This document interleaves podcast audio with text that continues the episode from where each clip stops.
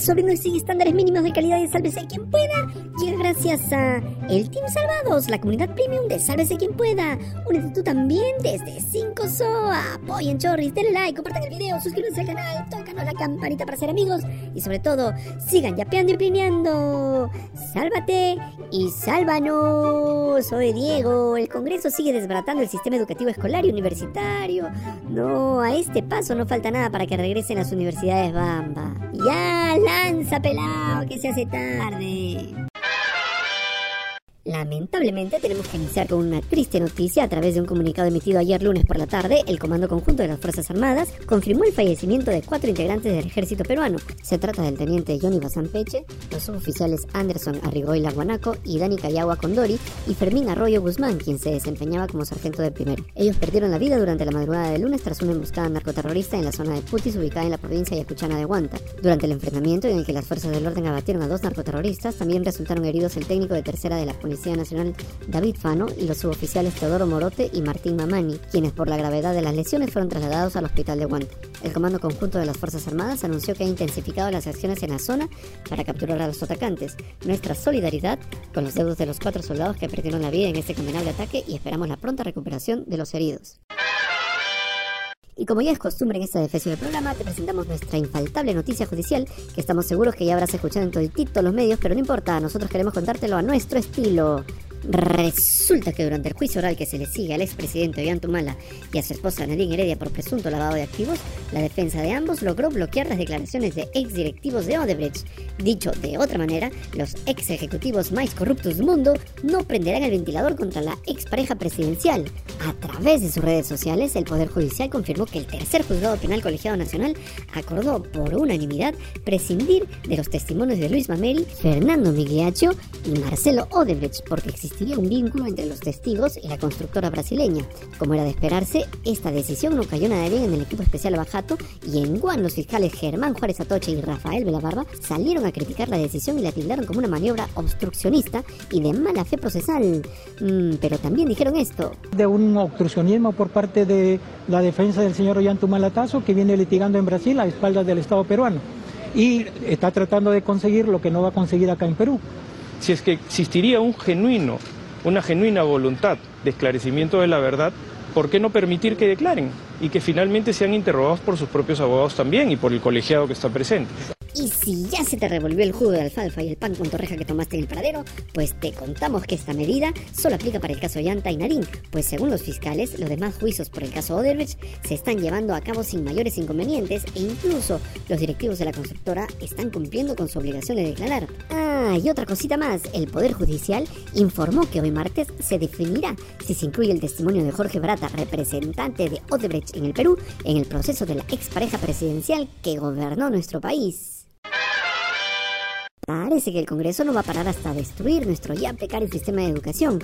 Y ustedes se estarán preguntando, ¿qué carajos hicieron ahora? En un nuevo golpe a la calidad educativa, el Pleno aprobó un dictamen que propone que los docentes interinos cesados en el 2014 por no haber rendido una evaluación o haber desaprobado la prueba puedan retornar a la carrera pública magisterial. Pero como ya es un clásico de este Parlamento, se trataría, una vez más, de una iniciativa con nombre propio, pues según una investigación del portal Ojo Público, los congresistas que impulsaron el proyecto, Katy Ugarte, Alex Paredes y Paul Gutiérrez, desaprobaron varias evaluaciones de la ley de reforma magisterial. De todos ellos, el caso de Ugarte es el más escandaloso, pues entre 2014 y 2019 desaprobó los siete concursos públicos a los que postuló. Parece que la única vez que ganó algo fue cuando la eligieron congresista, vaya mérito. Frente a toda esta situación y después de un silencio sepulcral, la ministra de Educación, Mañé Márquez, sí, sí, la misma que haciendo gala del cargo que ejerce no tuvo reparos en interrumpir un número artístico que un grupo de escolares le preparó cuando visitó un colegio. Todo el baile saca los juegos de oye, qué barbaridad, para eso tanto han ensayado.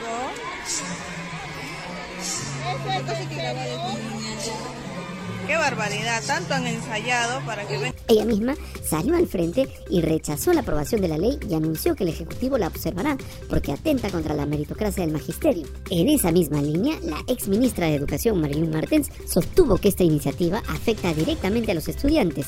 Y si hay una ley que pretende disminuir el nivel de la educación básica, obviamente tiene que haber otra que busque lo mismo con la educación superior y universitaria. Y como este mamarracho de Congreso nunca, o mejor dicho, siempre decepciona, el parlamentario de Perú Bicentenario José Balcázar, el mismo sujeto que dijo estar a favor del matrimonio infantil y que las relaciones sexuales tempranas eran saludables para las mujeres, sí, hablamos de ese indeseable, pues presentó un proyecto que busca que el licenciamiento otorgado por SUNEDO a las universidades sea permanente e indefinido, o sea, para siempre. ¡Qué desastre!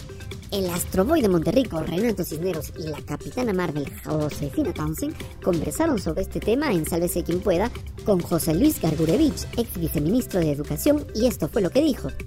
Una renovación eh, permanente, ¿no? Que es lo que ya, ya habían eh, amenazado, voy a decir, en anteriores comisiones de educación, el, jefe de asesoría jurídica de SUNEDU eh, ya había anunciado que ellos han evaluado esa posibilidad de que ya no fuera la renovación por seis años, como está en la ley universitaria, sino que ahora las universidades pudieran eh, quedar renovadas en su, en su licenciamiento eternamente, ¿no?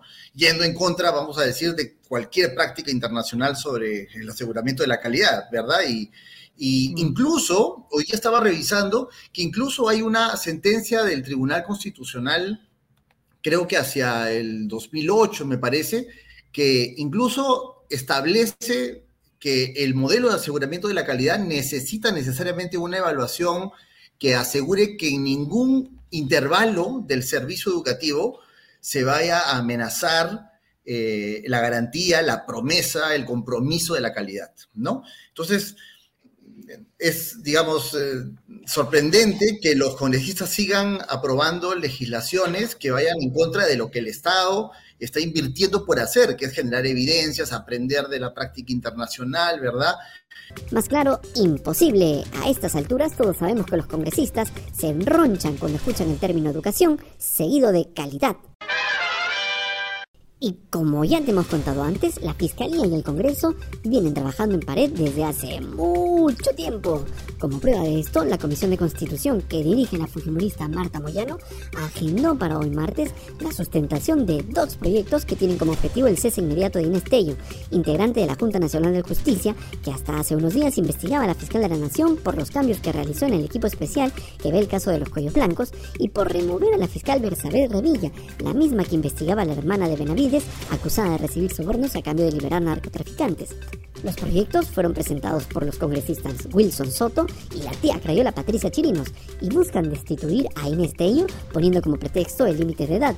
En ambas iniciativas, los parlamentarios proponen que la edad máxima para integrar la Junta Nacional de Justicia sea de 75 años. Sin embargo, según el diario La República, la propuesta de la chimpunera Chirinos sería la más viable, pues se trata de un texto de desarrollo constitucional, mientras que el de Soto implica una reforma que tendría que ser aprobada en dos legislaturas. Ya hablando del Ministerio Público, te contamos que la octava Fiscalía Penal del Cercado de Lima dispuso el inicio de una investigación preliminar contra Roger Ayachi Soria, miembro del grupo extremista Los Combatientes, facción de la pestilencia, por presuntos delitos de acoso y violencia contra la autoridad, en agravio de Jorge Salas Arenas, titular del Jurado Nacional de Elecciones. Por si no lo recuerdas, en julio de este año, Ayachi y un grupo de pestilentes llegaron hasta la sede del jurado para amenazar de muerte a Salas Arenas. Nuestra consigna es enviarlo o a la cárcel o a la muerte. Lo que nos proponemos lo conseguimos, dijeron aquella vez. ¡Listo! ¡No! Si te gustó esta defensa de micro noticiero pseudo programa informativo, dale like, miserable, comparte el video, suscríbete al canal, tócanos la campanita para ser amigos y sobre todo, sigue yapeando y pineando. ¡Ya, pelado! Llévate esta basura de programa. Y ahora sí sal más temprano.